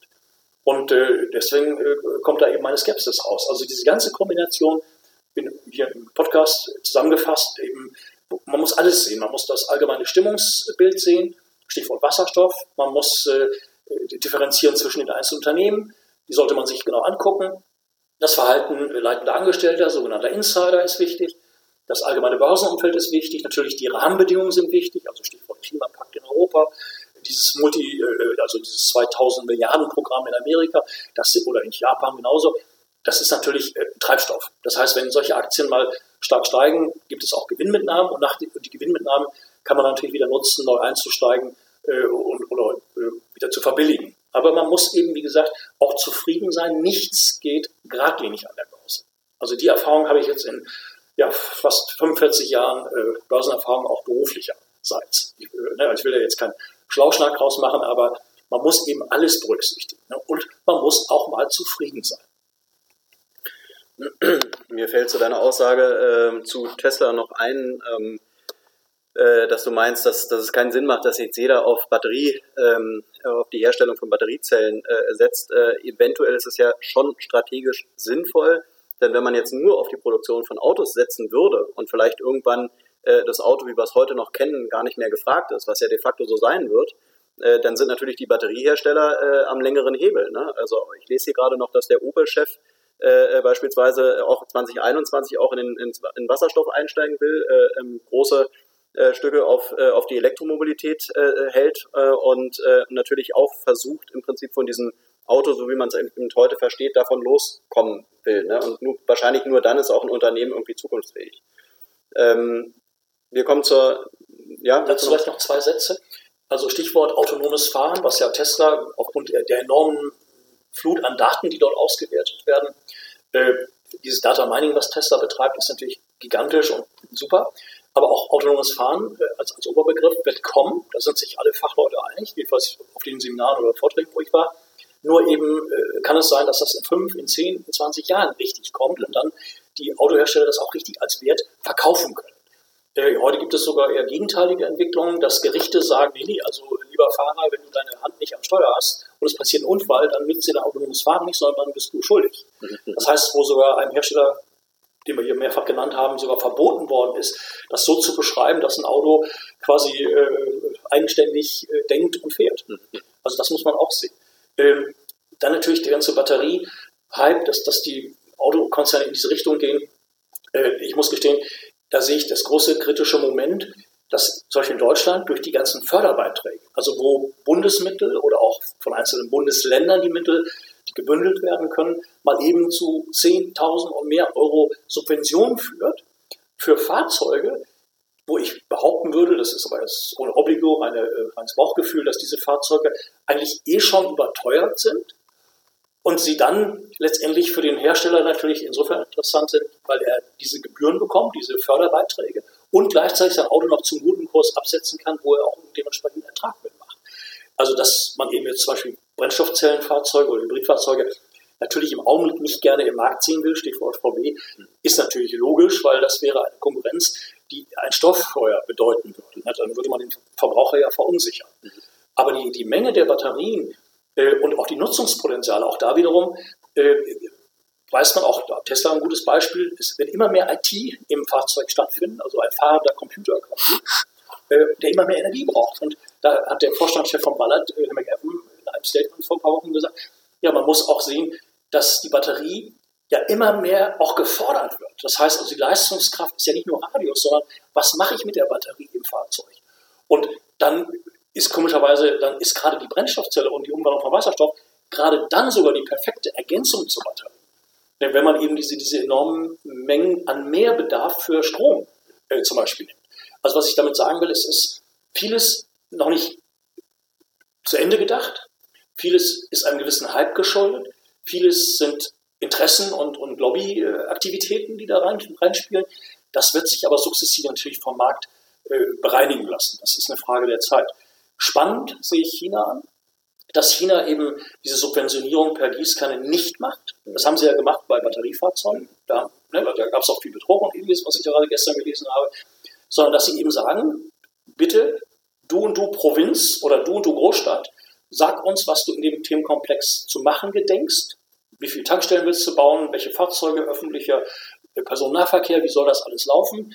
Hast du schon eigenen Wasserstoff in der Produktion, Lagerung, Transport, Tankstellen etc. pp. Das heißt, dass man eigentlich das Pferd an der richtigen Stelle aufzügelt. Mhm. Für Deutschland oder Europa würde das für mich bedeuten, auch da wieder Richtung äh, Hyundai oder Nikola Motors USA, dass zum Beispiel die Autoindustrie oder die, die äh, Schwerlastindustrie, also die, die Hersteller von, von äh, LKWs wie Mercedes Volvo oder Iveco, DAF und wie sie alle heißen, dass man eigentlich jetzt der Politik äh, die Zügel aus der Hand nehmen müsste, weil sie einfach zu langsam ist und sagen müsste, wir, Industrie, Politik auch mit dabei, wir bauen jetzt das Tankstellennetz selber. Mhm. Wir in, in, bauen jetzt 500 Tankstellen für LKWs erstmal, bundesweit. Wir teilen uns die Kosten, kriegen Zuschüsse und damit ist dieses Henne-Ei-Problem gelöst. Gleichzeitig ist ja auch klar, wird es an diesen Tankstellen oder diesen Rastplätzen und so weiter auch Stromladestationen geben. Das, äh, da gibt es auch ein Beispiel äh, für Schwerlasttransporte von Berlin nach Hamburg. Da gibt es so, so, solche Badger, also solche, solche Barkassen oder beziehungsweise so, so Transportschiffe, ähm, wo man auch jetzt sagt, in einem Test, da ist auch Ballard wiederum involviert und auch Siemens und andere, dass man sagt, der ganze Weg, der wird so energietechnisch geladen, wie man es braucht. Das heißt, es kann sein, dass man an einem Ort eine Stunde bleibt, dann nimmt man eine Stromladestation und lädt die Batterie und, und 100 Kilometer weiter ist eine Wasserstofftankstelle und da lädt man den Wasserstoff und fährt damit weiter. Das heißt, das eine tun, ohne das andere zu lassen. Es sind Kombinationsmodelle, die sinnvoll sind und immer in Anlehnung sind an, an den Nutzungszweck. Ne? Ob, ob, es Radio ist bei Auto, Autos oder ob es die Art, wie etwas transportiert werden soll, äh, muss ich damit Strom produzieren, Wärme. Also es gibt da keine Antwort für alles, weil alles miteinander in einem logischen, sinnvollen Zusammenhang steht will die äh, Tesla-Diskussion äh, noch mit einem ähm, interessanten Schaubild abschließen. Quelle ist hier börse.de. ähm, und zwar ähm, äh, eine Annahme, ja, du hättest 2015 1000 Euro in folgende Werte investiert. Ja? Sparbuch 1009 Euro kommen bei rum. Coca-Cola-Aktie 1088, Tesla 12.171,11. Und äh, dem gegenüber noch Bitcoin 56.000 Euro 382, Amazon 4.157. Hast du Ballard Power dabei? Ballard Power ist leider nicht dabei. Ja, aber bei 2 Dollar vor drei Jahren und ist jetzt bei 23. Ja, ja, ja. Auch verzehnfacht. Ja. Geht in Richtung Tesla. Genau. Also wir kommen auch fließend zur, zur Ballard Power. Ähm, der Kurs äh, ist in diesem Jahr ja auch wahnsinnig gestiegen. Äh, ich glaube 180 Prozent. Äh, ähm, Ungefähr, ne? Je nachdem, also ja, kann man, so sehen. Ja. Also hatte im März, äh, ging die Aktie wirklich nochmal stark runter, aber hat sich seitdem wirklich blendend erholt. Äh, geht eigentlich nur bergauf. Ähm, ich denke, du bist ja auch ein wirklich großer Ballard-Fan. Noch stärker ähm, als Clark gestiegen. Ja, ja. Ähm, also eigentlich gab es ja von den äh, Wasserstoffaktien, die wir hier im Podcast immer thematisiert haben, gab es ja fast keine, die jetzt so, so richtig abgeschmiert ist. Es gab immer mal Kursverluste, aber eigentlich geht, sind ja alle, der Trend war ja wirklich äh, ähm, durchweg positiv. Ähm, jetzt zum Jahresende macht doch gerne mal so eine, so eine Endanalyse zu Ballard Power. Äh, ein paar Aktien folgen noch, aber äh, kommen gerne zu deinem Liebling Ballard Power. Ja. Also die Firma ist erstmal, das sind allerdings auch viele andere Firmen auch, die hier genannt worden sind, sehr gut finanziert. Sie haben 800 Millionen Dollar auf der Bank zum Jahresende, abzüglich der irgendwelcher Forschungskosten. Sie investieren ja sehr viel in Forschung und Entwicklung für das vierte Quartal. Die Fabrik in China wird nächstes Jahr, äh, denke ich mal, richtig äh, laufen. Die ist auch so konzipiert, das sagte Herr McEwan auf einer Veranstaltung hier in Hamburg äh, vor einem Jahr, äh, dass man eigentlich auch schon auf, auf, Zuschuss, also wenn die ausgelastet ist, dann kann man eigentlich sofort anbauen und äh, die Kapazitäten vergrößern. Ähm, Ballard kommt jetzt sukzessive im Schiffsbereich äh, in Fahrt. Äh, Nutzfahrzeuge sowieso, Stichwort China. Sehr viele Partnerschaften im Zugbereich, Partnerschaften mit Siemens, hat man ja gehört, also Siemens wird für die Bundesbahn jetzt verschiedene wasserstoffbetriebene Züge entwickeln und das heißt eigentlich, dass die ganzen Stacks alle von Ballard kommen. Also was bei Alstom Hydrogenics ist, ist bei Siemens äh, Ballard. Ich glaube auch, dass Ballard nächstes Jahr eine Prognose einen Produktionsstandort in Europa äh, machen wird. Äh, das äh, beruht eigentlich auf der Aussage, dass man 40 Prozent Asien, vor allem China, abdecken möchte, ähm, 40 Prozent Europa und 20 Prozent Nordamerika. Also das bedingt eigentlich, dass man auch von China da ein bisschen unabhängig werden will. Am Anfang ist es super, weil das sind die Skalierungseffekte.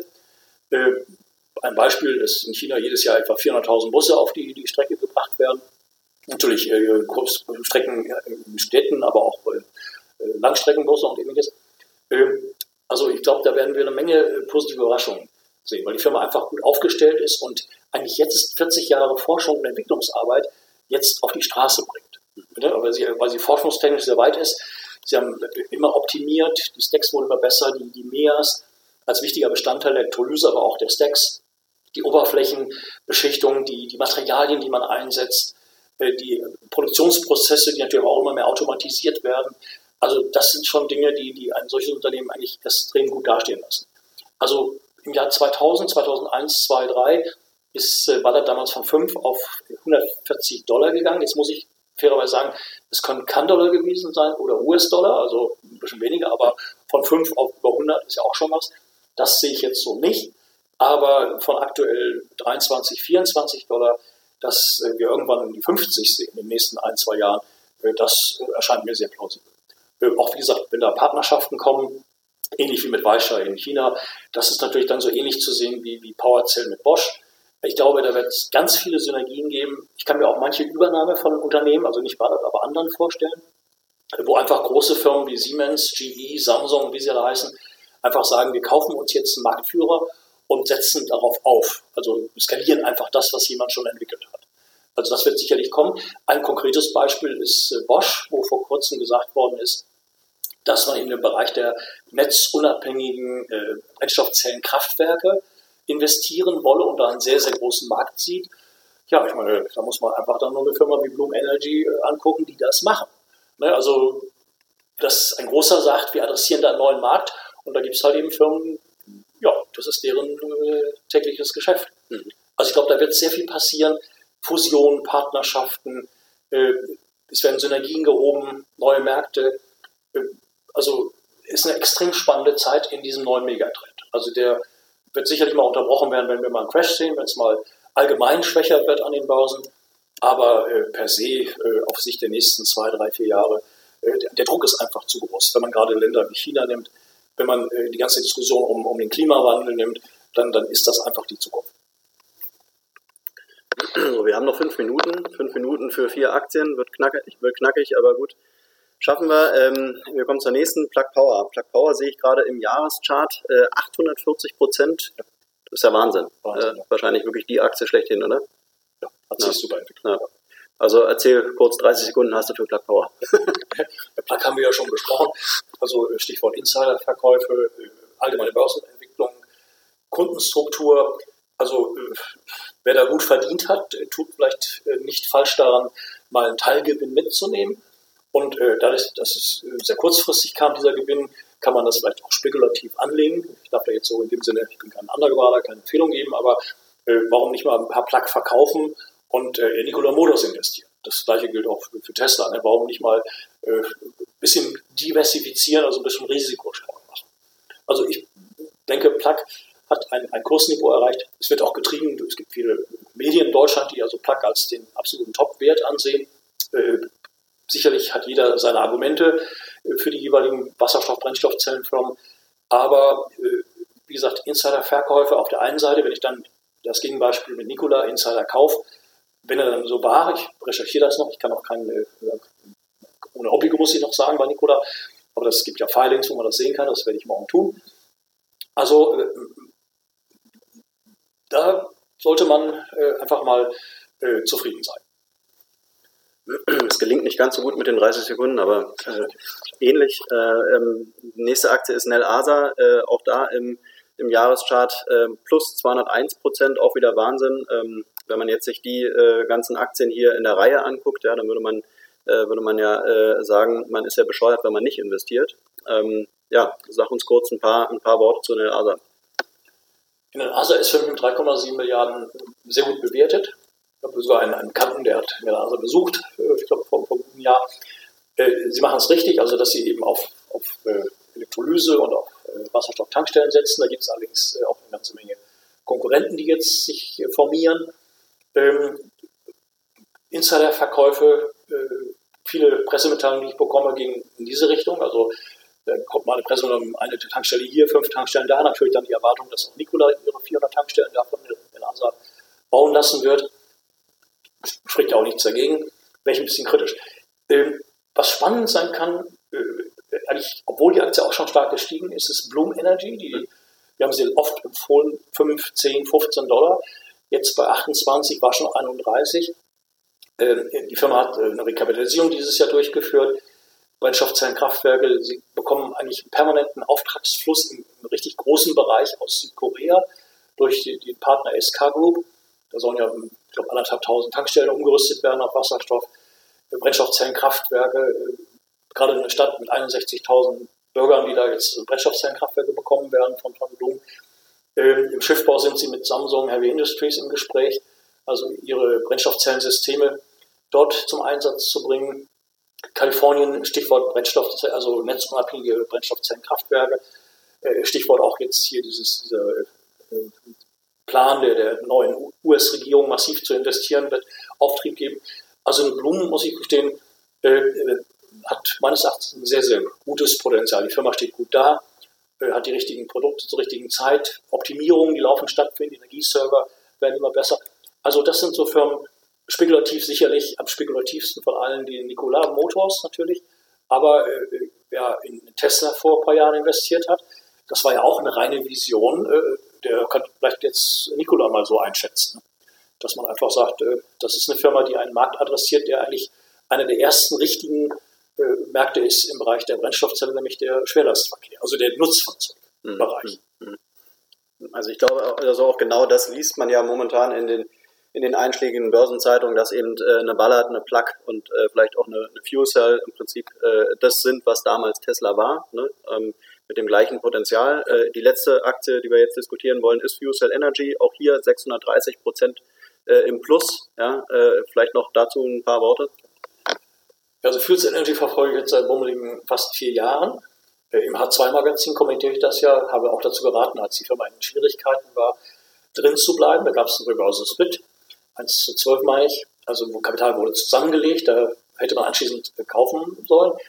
Ähm, jetzt ist mir das alles ein bisschen zu schnell gegangen. Es werden teilweise Tagesumsätze in der Aktie gefahren, die den ausstehenden, der Höhe der ausstehenden Aktien entsprechen, also teilweise bis zu 200 Millionen Stück. Ich muss gestehen, ich habe da die Sorge, dass es auch äh, Robinhood Investing ist, das ist schwarmtechnisches Investing, das ist äh, Daytrading, das ist eine ganze Menge, was da zusammenkommt. Die Firma ist von 100 Millionen Bewertung auf äh, über 4 Milliarden gegangen, jetzt dreieinhalb Milliarden. Äh, die Technologie ist gut, sie haben auch einen hohen Auftragsbestand, aber also Brennstoffzellenkraftwerke und ihre Cable Capture Technologie, die ist outstanding. Das sagt die Firma auf ihrer Website selber, dass, dass sie da sogar Weltmarktführer sind. Also diese Technologie wird sicherlich Bedeutung bekommen, ist mir aber zu stark gestiegen. Wer da investieren will, heute noch, also ich wäre da kritisch, würde also eher abwarten, bis da mal eine technische Reaktion kommt. Aber es gibt äh, sogenannte wandelbare Vorzugsaktien. Die hatte ich jetzt ein paar Mal in den letzten ein, zwei Jahren genannt, äh, bei 300, 350 Dollar. Die ist gestern bei 630 Dollar gewesen, äh, 5% äh, nominal. Das heißt, die 5% beziehen sich auf den Nennwert von 1000 Dollar. Äh, und die Aktie steht jetzt um die 600, das heißt also 12% Rendite. Äh, quartalsmäßige Auszahlung dieser Dividende. Es ist eine wandelbare Vorzugsaktie. Äh, meines Erachtens wird äh, FuelCell die zurückkaufen, sukzessive, also dass man irgendwann ein Ziel hat von, vom Nennwert, 1000 Dollar, und heute 600 und die laufende Rendite, sehr enger Markt, äh, kriegt man auch in Deutschland nicht, aber wenn man die über einen Broker kauft, so ein paar sich hinlegt, dann ist man bei FuelCell meines Erachtens äh, bei diesem starken Kursanstieg auf der sicheren Seite. Ja, ist wie gesagt ein Nebeninvestment, aber das äh, wäre dann ja, gewissermaßen äh, eine Alternativempfehlung, ne, also äh, in der Richtung. Ansonsten ist mir die Bewertung in der Kürze der Zeit jetzt zu hoch. Sie war ja schon bei fast 14 Dollar. Kann auch weitergehen, keine Frage, aber das ist mir jetzt relativ zu viel. Warten wir erstmal Quartalszahlen ab, die kommen, weil, weil Fuelcell hat ein Quartal immer per 31. Januar, also nicht dem Kalenderjahr entsprechend, sondern ist ein Fiskaljahr, 31. Januar. Erstmal diese nächsten Zahlen abwarten, wie steht die Firma da? Sie hat eine Kapitalerhöhung gemacht, ähm, die war gut, ging auch ganz schnell über die Bühne, über JP Morgan. Aber leider, dieses Kapital ist mehrheitlich in die Hände von äh, Altfinanziers geflossen, die Kredite zur Verfügung gegeben haben. Bilanz ist damit natürlich verbessert worden, aber ich hätte mir gewünscht, dass die Altaktionäre keine Aktien verkaufen über solche ATM-Programme, sondern sie drinbleiben äh, und dem Unternehmen das Kapital voll zur Verfügung steht. Also da ist so ein Gefühl da des Kassenmachens, was ich auch verstehen kann, weil da gab es Optionsrechte, ich glaube, für 20, 30 Cent und wenn man dann für 6, 7, 8 oder 10 Dollar verkauft, ist natürlich eine super Rendite, keine Frage. Aber da bin ich jetzt ein bisschen äh, kritisch. Mhm. So, und zum Abschluss äh, möchte ich mit dir noch ein, ein kleines Spiel machen. Und zwar äh, äh würde ich ganz gerne ein Siegertreppchen äh, 2020 äh, machen, äh, wo du dann deinen Gewinner auf, auf Platz 1 stellst und Platz 2 und Platz 3. Und vielleicht machen wir das gleiche dann im Januar auch nochmal. Also wer ist deiner Meinung nach in 2020 auf Platz 1? Kursmäßig oder, oder vom, vom Gefühl? Kursmäßig und vom Gefühl, gerne. Ja, also vom, vom Gefühl eher Kurs kann jeder nachverfolgen. Vom Gefühl her ist es für mich äh, Ballard und Blum. Mhm. An dritter Stelle Fuel Cell Energy, an vierter Plug, aber vom Kurs, also wie sich kursmäßig etwas entwickelt, war es natürlich Nummer eins war Plug. Mhm. Gar keine Frage. Mhm. Äh, in Titeln, wo ich selber nicht drin war, aber die ja kursmäßig explodiert sind, das ist natürlich auch PowerCell, das ist natürlich an der NASA selbstverständlich. Also, wollen wir sehen. Also, die größten Potenziale, muss ich stehen, für 21, mhm. würde ich sagen, äh, der spekulativste Wert von allen, äh, glaube ich, Nikola Motors. An zweiter Stelle für mich äh, äh, Ballard Power. An dritter Stelle Bloom. Ähm, und ja, eine Fuel Cell, wenn sie reagiert hat. Also wenn, wenn dieser hohe Kursgewinn der letzten Wochen, wenn der ein bisschen abgefrühstückt ist und oder die Firma eben mit Zahlen aufwarten kann, das können Auftragseingänge sein, das können, ähm, ja, ich will mal sagen, Unternehmenszahlen, Umsätze sein, Ausblicke, dann kann man umdenken, muss man auch, also ist ja nicht festgefahren, wir sind ja nicht hier äh, fundamentalistisch unterwegs, aber da würde ich erstmal eine Reaktion haben. Wunderbar, Sven. Ich danke dir für den längsten Podcast 2020. Hat viel Spaß gemacht. Ich blicke in die Zukunft. Ja, das waren am Ende waren es dann doch fast eine Stunde 30. Das werden wir in, werden wir in Zukunft äh, wahrscheinlich nicht mehr machen. Mal gucken, wie viele Leute den Podcast wirklich bis zum Ende hören. Oh äh, aber ich denke, die Themen waren spannend und dein Input war auch wie immer spannend. Und äh, dir wünsche ich, dass du gut ins neue Jahr kommst. Gleichfalls. Und äh, ja, ich freue mich auf 2021. Ja, auf gute Kurse. Ne? Auf gute Kurse. Ciao, Sven. Und äh, ich, ich, würde sagen, wie es ja so in Amerika ist, stay tuned, happy, busy and healthy. Super. Happy New Year. Happy New Year. Ciao. Das war's auch schon wieder, der Börse N Podcast zum Thema nachhaltige Geldanlage. Es würde mich freuen, wenn dir der Börse N Podcast gefällt und du uns bei den gängigen Streaming-Plattformen abonnierst, einen Kommentar da lässt oder einfach deinen Leuten von unserem Format erzählst. In diesem Sinne, besten Dank fürs Zuhören und bis zum nächsten Mal, euer Markus.